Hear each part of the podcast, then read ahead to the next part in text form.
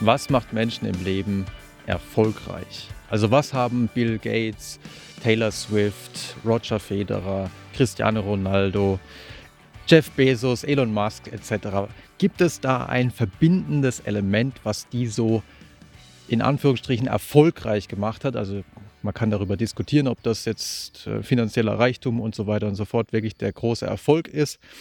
Ähm, es gibt natürlich auch andere Erfolgsfaktoren, die in der Forschung untersucht werden, zum Beispiel inwiefern man im Beziehungsleben zurechtkommt, ob man ähm, früher oder später sich scheiden lässt, ob man überhaupt in eine Beziehung reinfindet. Natürlich ist auch Glück, ja, das empfundene, die empfundene Lebensfreude ein Erfolgsfaktor, der untersucht wird. Aber Forscher haben all das schon wirklich relativ systematisch untersucht. Und was man immer wieder findet, ist, ein großer Batzen unaufgeklärter Varianz. Ja, also selbst wenn wir uns eine große Meta-Analyse zum Thema Berufserfolg anschauen, in der untersucht wurde, was die besten Prädiktoren dafür sind, ob jemand seinen Job besonders gut macht oder eher, wo der Chef dann sagen würde, ja, nee, ist jetzt eher nicht der beste Mitarbeiter. Da findet man, dass der beste Faktor, den man heranziehen kann, nämlich kognitive Leistungstests, also im Grunde, ja, wie schnell und wie gut jemand schlussfolgernd denken kann und vor allem aber auch, wie gut die sogenannte kristalline Intelligenz ist, also wie viel Weltwissen jemand hat. Ja? Also das Allgemeinwissen, das wird da häufig auch abgefragt. Aber selbst dieser beste Prädiktor erklärt letztlich nur 42 Prozent der Varianz. Und selbst wenn wir dann noch den Persönlichkeitsfaktor, der zusätzlich am meisten erklärt, nämlich Integrität berücksichtigen, dann kommen wir, also Integrität bedeutet, dass man am Arbeitsplatz moralisches Verhalten zeigt, dass man eben nicht krank feiert, also nicht einfach sagt, ja, ich bin krank und bleib zu Hause. Es bedeutet aber auch, dass man keine Kollegen mobbt, dass man respektvoll ist mit seinen Kollegen, ähm, dass man auch am Arbeitsplatz nicht einfach Alkohol trinkt etc. Oder, oder auch mal irgendwie was stiehlt. Ja. Wenn man sowas mit reinrechnet, solches gewissenhaftes Verhalten, auch ja, ein Stück weit steckt da auch Selbstkontrolle drin, auch das einer der größten Faktoren, die man so in vielen Studien finden konnte für Lebenserfolg. Selbst wenn man das noch hinzunimmt, kommt man nur auf 60% aufgeklärte Varianz. Das heißt, wir haben immer noch 40% des Berufserfolgs, den wir quasi nicht erklären können. Und einige Forscher, und zu denen gehört auch der heutige Gastredner, sagen, ja, es gibt eben den Faktor, den viele unterschätzen, und das ist der Erfolgsfaktor Zufall. Also man kann so gewissenhaft sein, wie man möchte, wenn man sehr viel Pech hat, und da gibt es tatsächlich auch mathematische ähm, Simulationen, die man hat laufen lassen. Wenn man äh, sehr viel Pech hat, dann bringt einem das gesamte Talent und die besten Persönlichkeitsvoraussetzungen, eine, unglaublich hohe Intelligenz, bringt einem dann auch relativ wenig. Also wenn ihr zum Beispiel ähm, Eltern habt, die euch misshandeln oder wenn ihr in eine sehr arme Familie reingeboren werdet oder wenn ihr das Pech habt, eine, eine schlimme Krankheit zu bekommen, äh, Krebs zu bekommen, schon in frühen Jahren, ähm, oder ihr habt einen Autounfall. Es gibt so viele Faktoren, die einen aus der Bahn werfen können. Und wenn man zum Beispiel auch an Musiker denkt, wie viel da gar nicht mit dem wahren Talent zu tun hat, sondern man muss einfach im richtigen Moment an der richtigen Stelle sein, ähm, die richtigen Leute treffen, die richtigen Beziehungen aufbauen. Ähm, oder auch wenn es um Sportler geht, wie vielen Sportlern wird eine goldene Karriere vorhergesagt und dann im entscheidenden Moment ähm, holen sie sich eine Knieverletzung, der Meniskus ist ab oder beim Tennis zum Beispiel eine Schulterverletzung. Und das Gleiche gilt natürlich auch im Geschäftsleben. Ja? Also ein Elon Musk oder ein Jeff Bezos, natürlich haben die gewisse Persönlichkeitseigenschaften, die ihnen geholfen haben, erfolgreich zu werden, aber sie haben natürlich auch viel Glück gehabt.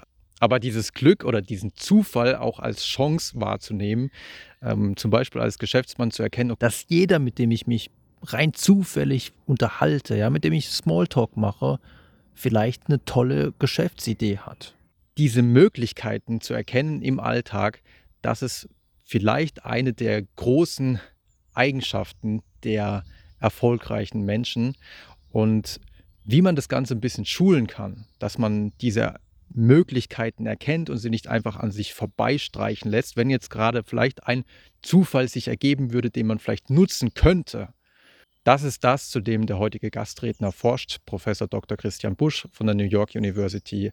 Und vor kurzem ist auch die Übersetzung seines englischen Bestsellers erschienen. Und das Buch heißt im Deutschen Erfolgsfaktor Zufall. Und ich freue mich sehr, dass er euch jetzt ein bisschen was dazu erzählt, wie man den glücklichen Zufall erkennen kann und für sich nutzen kann.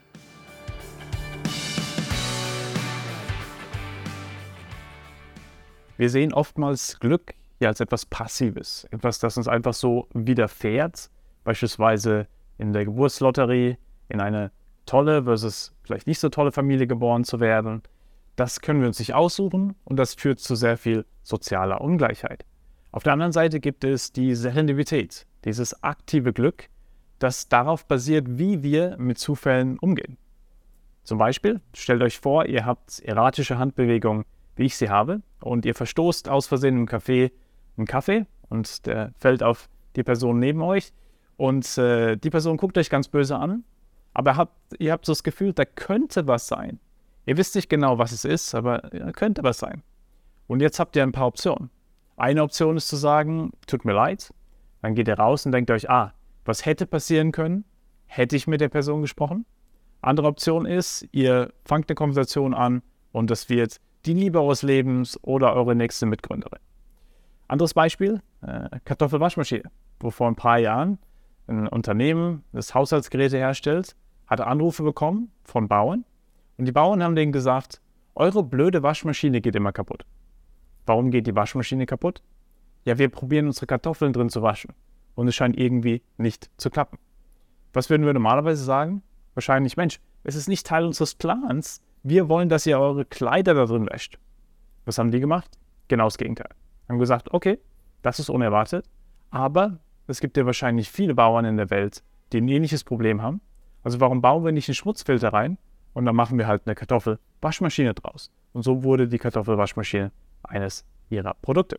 Worum es hier geht, ist, wie wir mit dem Zufall umgehen, was wir mit dem Zufall machen können.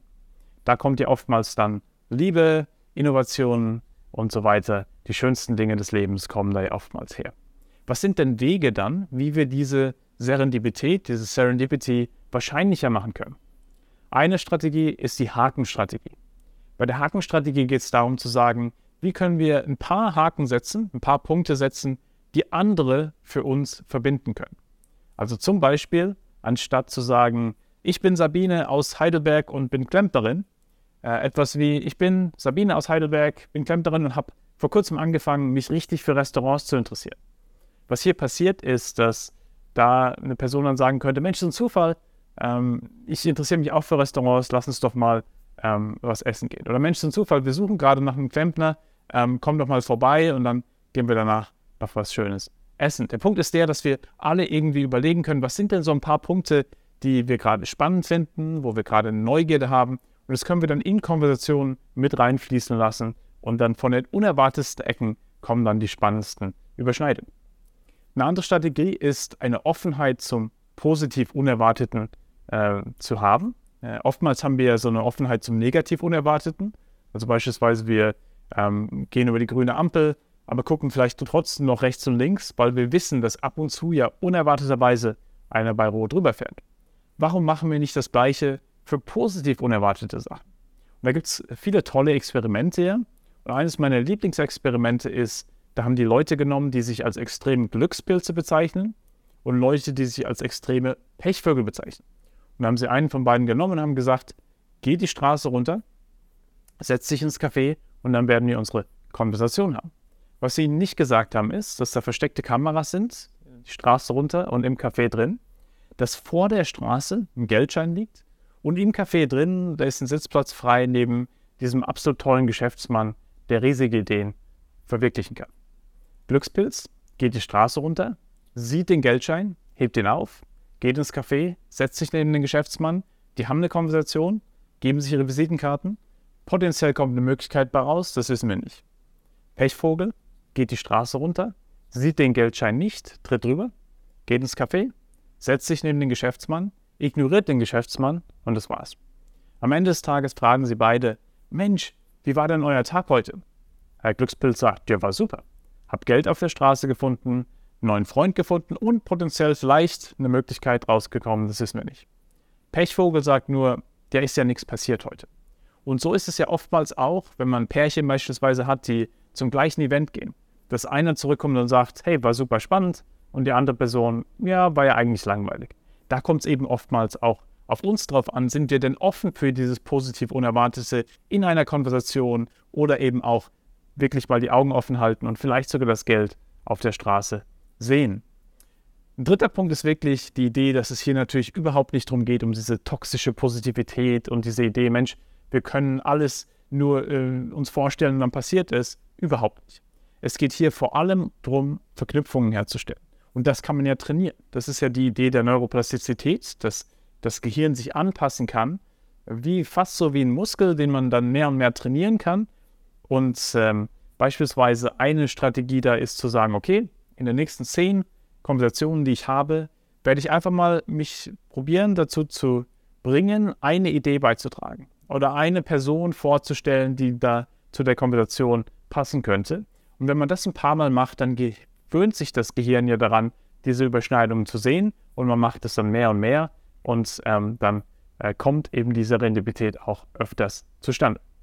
Und dann ein letzter Punkt natürlich, wie können wir denn Sinn auch vor allem in schwierigen Momenten finden? Weil oftmals ist es ja so, dass in den unerwartetsten Momenten, die schief laufen, dann oftmals das ein Wendepunkt wird für die Serendipität später. Also beispielsweise, wenn ähm, unerwarteterweise ähm, eine Freundin vielleicht mit, mit mir abbricht vor fünf Jahren und das fühlt sich natürlich im Moment an als das Schlimmste, was passieren kann. Und dann treffe ich aber ein paar Jahre später unerwarteterweise die wahre Liebe meines Lebens. Dann musste ja quasi dieser, dieser schlimme Moment passieren, um den anderen Moment auch dann ähm, in die Realität umsetzen zu können später. Und deswegen ist es ja oftmals auch so, dass es unsere Interpretation des Momentes ist. Was machen wir mit dem Moment und lassen wir uns von dem Moment runterziehen oder akzeptieren wir den Moment, sagen, ja, das fühlt sich jetzt erstmal schwierig an. Wir werden da erstmal durchgehen und dann aber auch sagen, was können wir denn jetzt kontrollieren? Können wir jetzt quasi damit auch noch was machen? Können wir da uns auf einen anderen äh, Weg noch bringen? Und das ist sehr Viktor Frankl, diese Idee, dass wir uns nicht immer aussuchen können, äh, was genau passiert in Situationen, aber wir können uns aussuchen, was wir mit diesen Situationen machen. Und darin ist im Prinzip unsere Freiheit und eben unsere Serendipität. Natürlich ist ein großer Faktor, was hält uns denn eigentlich zurück? Und ein riesiger Punkt, der uns natürlich oftmals zurückhält, sind selbstlimitierende Biases, diese Vorurteile, die wir oftmals haben, aber vor allem auch Ängste. Also beispielsweise viele von uns haben vielleicht Hochstapler-Syndrom, so diese Idee, Mensch, hoffentlich finden Leute nicht raus, dass ich doch nicht so toll bin, wie Leute denken, dass ich bin. Oder dass man vielleicht Angst vor Zurückweisung hat. Was mir sehr geholfen hat, um vor allem mit Angst vor Zurückweisung umzugehen, was ja extrem wichtig ist, weil ja oftmals beispielsweise, wenn man in einem Meeting ist und so eine unerwartete tolle Idee hat, die man dann doch nicht ins Meeting reinbringt, oder wenn man auf einer Konferenz ist und in ein tolles Speaker reinläuft, aber dann doch nicht mit der Person spricht, dann hätte ja Serendipität passieren können, aber sie ist nicht passiert, weil man sich selber zurückgehalten hat. Und was mir da sehr geholfen hat, war wirklich zu überlegen, was ist denn das Schlimmste, was passiert, wenn ich es nicht mache? weil man ja automatisch oftmals so in die Richtung geht, was ist das Schlimmste, was passiert, wenn man es macht? Diese Zurückweisung, dieser Stich der Zurückweisung.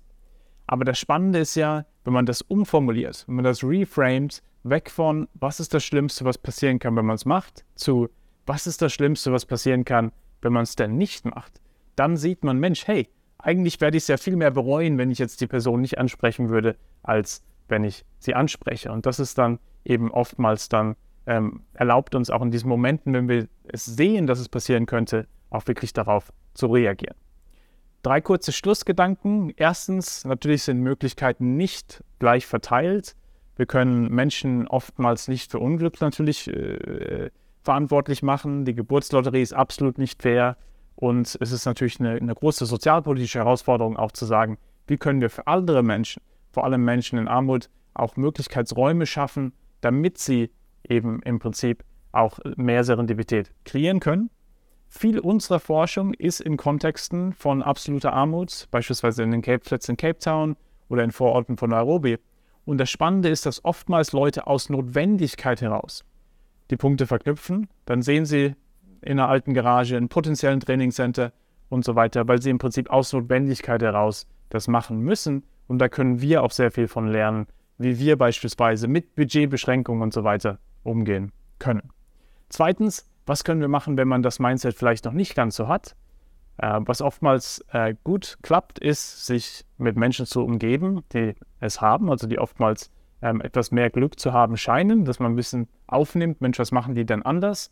Und natürlich zweitens, dass man so Babyschritte äh, macht, ne? so nach und nach ein paar Haken setzen, nach und nach mal an, Fragen anders fragt, anstatt zu fragen, was machst du so beruflich, äh, vielleicht mal fragen, was machst du gerne? Das ist ein ganz kleiner Wandel, ein ganz kleiner Shift, aber was dann passiert ist, man geht weg von diesem Autopiloten, ähm, wo Leute ja oftmals mit reinkommen. Und dann drittens, es gibt sehr viel Hoffnung für Leute, die vielleicht nicht ganz so extrovertiert sind. Ähm, viel von dem wir gesprochen haben, ist ja quasi die Interaktion mit Menschen. Aber das Schöne bei Serendipität ist ja, dass es oftmals auf die Interaktion mit dem Umfeld ankommt. Und das Umfeld kann ja auch ein Buch sein. Das Umfeld kann ein Film sein. Und da geht es oftmals, dass eben aus diesen ruhigen Quellen dann die Serendipität auch herauskommt. Was heißt das jetzt alles? Im Endeffekt ist Serendipität Potentialität. Es geht darum zu sehen, was kann man mit dem Unerwarteten machen. Und Johann Wolfgang von Goethe hat es damals schön gesagt, dass wenn man jemanden nimmt, wie sie sind, dann macht man sie schlechter. Aber wenn man die Person nimmt, als wie sie sein könnte, dann ermöglicht man ihr, äh, dahin zu kommen. Und darum geht es ja im Prinzip auch bei der Serendipität zu sagen, wie können wir ein bisschen mehr in einem Moment oder in einer Person, in, einer, in einem Gespräch sehen, um dann potenziell die Punkte auch verknüpfen zu können.